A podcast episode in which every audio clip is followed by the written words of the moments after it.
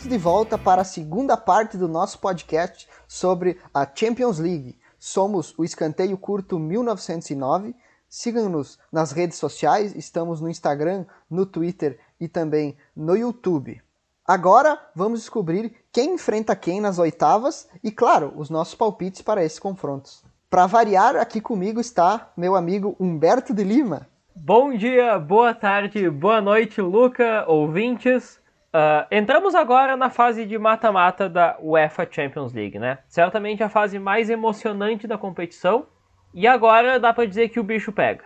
O sorteio dos confrontos para as oitavas de final uh, ocorreu na segunda-feira, então, que foi dia 14, pela parte da manhã. E as regras foram bem simples, né? Os primeiros colocados de cada grupo enfrentariam os segundos colocados de cada grupo, eh, de modo que eles foram divididos entre o pote 1 e o pote 2. Além disso, eh, nesse primeiro momento, as equipes que são do mesmo país, bem como as equipes que estiveram no mesmo grupo, não poderiam se enfrentar, limitando aí eh, um pouco as opções de enfrentamento de cada equipe. Bom, acho que tivemos confrontos interessantes marcados. Uh, e como as nossas previsões na fase de grupo não foram tão ruins, dá para dizer assim, Vamos tentar fazer o mesmo agora para as oitavas de final.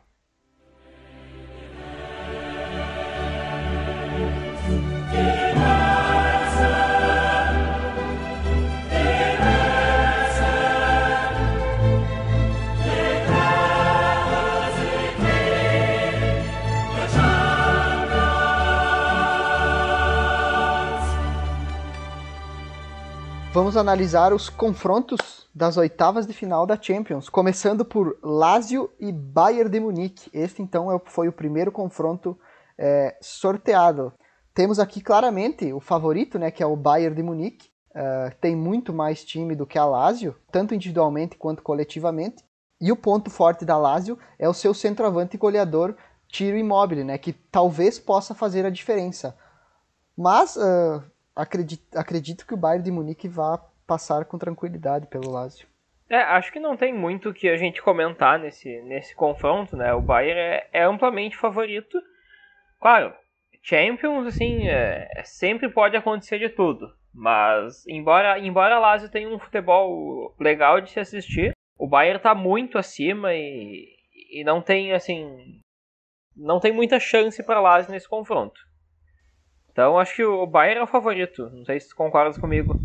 Fechamos então palpite duplo, Bayern de Munique passando para a próxima fase. Agora, né, como é de lei, como é de lei, o City sempre pega um dos adversários mais fracos possíveis. Não pegou o Porto, que eu acho que é mais fraco, porque estava no mesmo grupo, porque senão seria o que aconteceria. O segundo confronto é Manchester City e Borussia Mönchengladbach. Não sei, não, não tenho muito o que falar. Acho que o City é, é, favorito, embora o Borussia tenha, tenha feito uma boa campanha e feito alguns bons jogos. O City é, tem mais time, né? A gente vê, vê o De Bruyne, por exemplo. É, na verdade o, o, o, Borussia, o Borussia se destacou mais mesmo foi nos jogos contra o Shakhtar Donetsk, né, que aplicou duas goleadas, até contra a Inter de Milão e o Real Madrid, ele acabou sofrendo um pouquinho. Uh, obviamente, uh, não vai ter força para passar uh, desse Manchester City. Mas, como é um, um torneio de mata-mata, claro que agora com dois jogos, diferente do que foi a última Champions, que foi apenas um jogo, né? Então dava mais chances ainda para um time azarão. agora com dois jogos ainda tem a tendência é os times melhores e de mais tradição passarem mais facilmente. Até uma curiosidade sobre esse confronto entre uh, Borussia Mönchengladbach e Manchester City é que nos dois anos anteriores uh, os dois estavam no mesmo grupo da fase de grupos, né? E o, o Borussia até fez uma brincadeira no Twitter uh, dizendo que achou que tinha se livrado do Manchester City, mas acabou pegando agora então o City nas oitavas de final. Bom, então fechamos que o City é o favorito. Uh, para o terceiro confronto, Atlético de Madrid e Chelsea esse confronto, uh, é, não sei, na minha opinião, ele é um dos mais equilibrados dessa, dessa fase, porque apresenta dois times, um time, o Atlético de Madrid, com muita tradição na Champions, uh, contra um Chelsea que é um time que tá montou um grande um grande elenco esse ano e está crescendo bastante. Acho que esse confronto pode ser pode ser interessante. Até em cima disso que tu falou, né, o Atlético de Madrid tem tradição na Champions League, apesar de não ter vencido ela ainda, né, nos últimos anos aí, eles vêm chegando em uh, quarta, semifinal e até mesmo final, uh, mas bateu na trave. E o Chelsea uh, também tem tradição, porque o Chelsea é um campeão né, da Champions League, uh, já venceu ela. Mas realmente nos deparamos agora primeira, com o primeiro confronto uh, bem equilibrado, né? E que vai causar discussão aí, porque, na minha opinião, eu acho que o Atlético de Madrid passará pelo Chelsea. Já eu acho que, embora o Atlético de Madrid tenha essa tradição, o, o, futebol dele é um pouco inconstante às vezes. Tipo, ele faz grandes jogos, uh, ainda tem muito aquela coisa do Simeone de jogar bem na retranca, mas falta propor o jogo às vezes. Talvez isso funcione muito bem contra o Chelsea, que é um time que vai vir para cima, que tem um grandes jogadores no ataque. E talvez por isso ele, ele realmente, o, o Luca tenha razão de que ele, de que ele vai passar. Mas eu tenho um sentimento assim que talvez o Chelsea possa, possa complicar. É, na verdade, a minha, a minha, a minha crença é embasada uh, porque eu acho que o Atlético de Madrid é um time mais maduro taticamente, pela continuidade de trabalho do Simeone, e porque em confrontos assim o, o time do Atlético de Madrid costuma se comportar muito bem, e em mata-mata é um time muito difícil de, de, de sofrer gols, enfim, então isso conta bastante no, mata-mata. A gente viu muitas vezes o Atlético de Madrid empatando o jogo de ida e de volta e levando o jogo para os pênaltis e classificando nos pênaltis. Então eu acho que o caminho do Atlético de Madrid é por aí. Até porque o Atlético Madrid tem um, um grande goleiro, né? Que é o. Que, que, já, que o Chelsea, inclusive, já tentou contratar em temporadas passadas. E realmente ele tem um esquema muito maduro. Ah, eu acho que vai ser um jogo, um dos jogos mais interessantes de se assistir pela, pela proposta dos dois times. O Chelsea vai tentar se jogar pro ataque e o Atlético vai tentar aproveitar isso. Vai ser, taticamente vai ser um jogo legal de se assistir. Opiniões divergentes aqui, então podemos passar para o próximo confronto: é, RB Leipzig contra o Liverpool. Uh, um confronto que também uh, acredito que vai se equilibrar muito por conta das lesões que o Liverpool uh, teve, né, como tu citou antes. Então eu acho que vai ser claro que o Liverpool tem o favoritismo por ser um, o, um campeão recente da Champions e também da Premier League, mas eu acho que uh, se continuar nessa pegada de lesões aí o Liverpool, o confronto tende a se equilibrar um pouco mais, né? É, a, a, grande questão desse confronto é qu quantos desses jogadores o Liverpool vai recuperar até o confronto.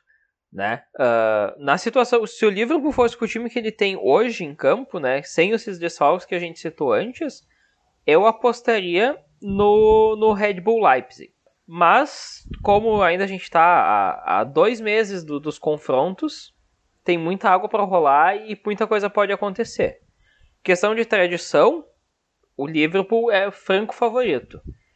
Mas, pelo, pelo azar que está tendo essa temporada, não sei, eu, eu acho que o Light tem boas chances nesse confronto. É, vamos ver se até fevereiro a gente muda de opinião, né? Que a, a, a, as oitavas de final vão ser na metade de fevereiro e depois no, no início de março. Vamos ver como é que vão estar os jogadores realmente do Liverpool. Quem vai conseguir se recuperar até lá e também podem ocorrer outras lesões, tanto do Liverpool quanto do Leipzig ou dos outros times, né? A gente está fazendo aqui uma previsão uh, baseada uh, no hoje, né? Metade de dezembro, a gente pode dizer assim. Então, tem muita água para rolar embaixo dessa ponte ainda, em questão de lesões e até mesmo em questão de janeiro ser uh, abertura de janela de negociações, né? Então, pode ser que tenhamos aí surpresas em alguns times. É, como, pode, como vocês podem ver, nós já estamos nos eximindo da culpa dos erros, né? Mas é verdade, são, são dois meses e, e muita coisa pode acontecer, né? em época de vacina a gente já está se vacinando. Né? perfeita, perfeita a, a constatação. Uh, mas seguindo, né, outro confronto que a gente não tem muito o que falar, eu acho, é Porto e Juventus. Não sei, não tem, não tem nem o que falar. Juventus deve se classificar com uma boa tranquilidade. Juventus é favorita, né? Até porque tem o, o pai da Champions, né? Cristiano Ronaldo, uma besta enjaulada, uh, sedenta por fazer gols. E, mas uh, brincadeiras à parte, com certeza Juventus tem mais time do que do que o Porto, uh, apesar do Porto ter feito uma boa campanha ali no, no grupo do, do Manchester City. Uh, mas a questão em forças individuais e coletivas, o, a Juventus leva vantagem e por isso uh, é a favorita para o confronto e tende sim a se classificar diante do Porto. É, não, não tem muito o que falar desse confronto.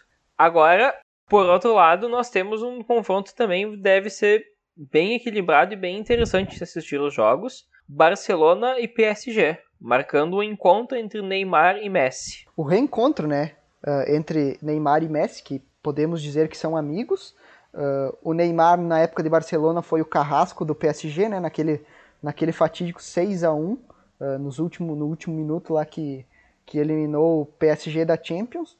Mas aqui temos o, o Barcelona que seguindo essa linha de tradição tem a tradição da Champions League e a camisa pesada na Champions League que mas que vive um mau momento, e, e o Paris Saint-Germain, que tem aquele time uh, bom individualmente, mas que peca no coletivo, como a gente uh, citou naquele programa uh, inicial lá falando sobre a Champions. É um confronto equilibrado, sem dúvidas, é aberto para os dois lados.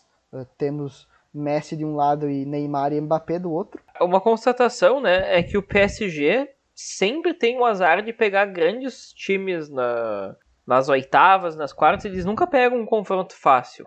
Tipo, o caminho deles sempre tem Barcelona, sempre tem Manchester United. Então, eles têm um pouquinho de azar, é verdade. Inclusive, vamos ter que ver se o Neymar vai estar tá, uh, vai tá bem, né? Porque ele sempre costuma se lesionar nessa fase aqui da Champions League, né? Inclusive, hoje, nesse momento, ele está lesionado. Claro que é uma lesão uh, levíssima, que não preocupa, mas vamos ver se o Neymar realmente vai estar tá em condições de jogar e de, quem sabe, conduzir o, o PSG para as quartas de final uh, da Champions League. Eu confesso que não tenho uma opinião uh, muito bem formada sobre esse jogo. Uh, diria até que fi, ficaria em cima do muro, mas eu vou apostar na classificação do Barcelona para a próxima fase. Então, só, só para divergir de ti, eu vou também ficar em cima do muro, porque eu acho que esse confronto, assim, é muito equilibrado mesmo. Todos os anos foi muito equilibrado, mas esse ano eu acho que o PSG tem um pouquinho de vantagem pelo momento que o Barcelona vive, de estar, tá, digamos, se reconstruindo, assim, tá tentando colocar um novo esquema, colocando um novo estilo de jogo, né? Porque a gente já viu os fracassos recentes do Barcelona pesaram muito, e ele está tentando se, se remontar. Por isso, o PSG tem alguma vantagem, mas não por ter um trabalho tático brilhante ou alguma coisa. Então, eu apostaria um pouquinho no PSG, mas, olha, é, é muito equilibrado mesmo esse confronto. Próximo, então, é Sevilha contra o Borussia Dortmund. Uh, os espanhóis aí, então, vão enfrentar os alemães nesse confronto. Uh, o Sevilha, que é o atual campeão da UEFA Europa League, e o Borussia Dortmund, que tem bons nomes individuais, mas uh, como tu já citou, a, a zaga do Borussia Dortmund é o ponto fraco deles, e por isso esse confronto também tende a se equilibrar, não, não tende a ser tão desparelho uh, em favor do Borussia Dortmund, e também haver a recuperação do Haaland, né? Como a gente falou, é um jogador muito importante para a equipe do, do Borussia Dortmund, mas creio que ele esteja recuperado. Tem gente que acha que ele é um baita jogador. Na brincadeiras à parte, Uh, eu, é, concordo. Eu acho que esse jogo vai ser equilibrado. E ao contrário do jogo de antes, que, que tipo, Barcelona e PSG, que é um jogo que a gente vai ver tipo, muito talento individual pesando, esse jogo a gente vai ver muito. A gente vai ver muito coletivo uh, decidindo o jogo. Porque são dois times que não têm assim uh, um elenco de luxo. Tem bons jogadores, claro, mas não são os melhores elencos mas são times que têm um esquema tático muito interessante. O Sevilla ganhou a Europa League pela sua organização tática. O Borussia Dortmund também ele se caracterizou o ano passado pela sua organização tática por um jogo uh, de velocidade, um jogo bonito, mas taticamente. Então acho que esse, esse confronto vai ter esse, esse ponto interessante. Eu apostaria no Borussia pela questão da tradição na Champions. Uh, o Sevilla domina a Europa League, mas não tem, não tem muita. Não tem uma vida muito gloriosa na Champions. E ao contrário do Borussia, que, que tem. que já chegou várias vezes e, está sempre disputando. Embora, é claro, né, que o Borussia no último final de semana demitiu seu técnico após perder uma, a, a partida no campeonato alemão. 5x1 pro Stuttgart. Mas a, a, questão é se o novo técnico vai conseguir manter o esquema tático. Eu acho que sim, porque já é uma tradição no Borussia, não é uma coisa que vem só do técnico. O, o novo técnico vai ter, uh, vai ter ainda dois a três meses quase para trabalhar, né? Então, uh, como a gente já tinha dito anteriormente, tem coisas para acontecer ainda, né? A gente está avaliando o momento atual e no momento atual uh, eu apostaria no Borussia Dortmund. Perfeito, então fechamos o voto. Uh, podemos ir para o último confronto: Atalanta e Real Madrid. Outro jogo que, que, que vai ser interessante, eu acho. O Real Madrid que vence seus jogos. Eu acho que é um Real Madrid taticamente muito melhor do que o, o Real Madrid do Zidane, que venceu a Champions há, há, três, há três temporadas atrás. Mas ainda não é um time que me convença tanto. Por outro lado, o Atalanta é, é aquele futebol que, que encantou a, a Europa no, no ano passado, né, na temporada passada, e mas ainda não tem, a mesma, não tem a mesma tradição que o Real Madrid. Vai ser um outro confronto interessante, eu acho. Talvez o Real Madrid vai enfrentar o, o pior time que ele poderia enfrentar nessa fase, taticamente, vamos dizer assim, porque o Atalanta é conhecido pelo jogo ofensivo e pelos muitos gols que faz, e a gente sabe que a zaga do Real Madrid uh, não vem sendo uma zaga consistente, né? Uh, mas tem um porém também, porque o Atalanta também tem um problema. Porque uh, tivemos uma briga entre o treinador da equipe e o seu camisa 10 e, o camisa 10 capitão Alejandro Papo Gomes.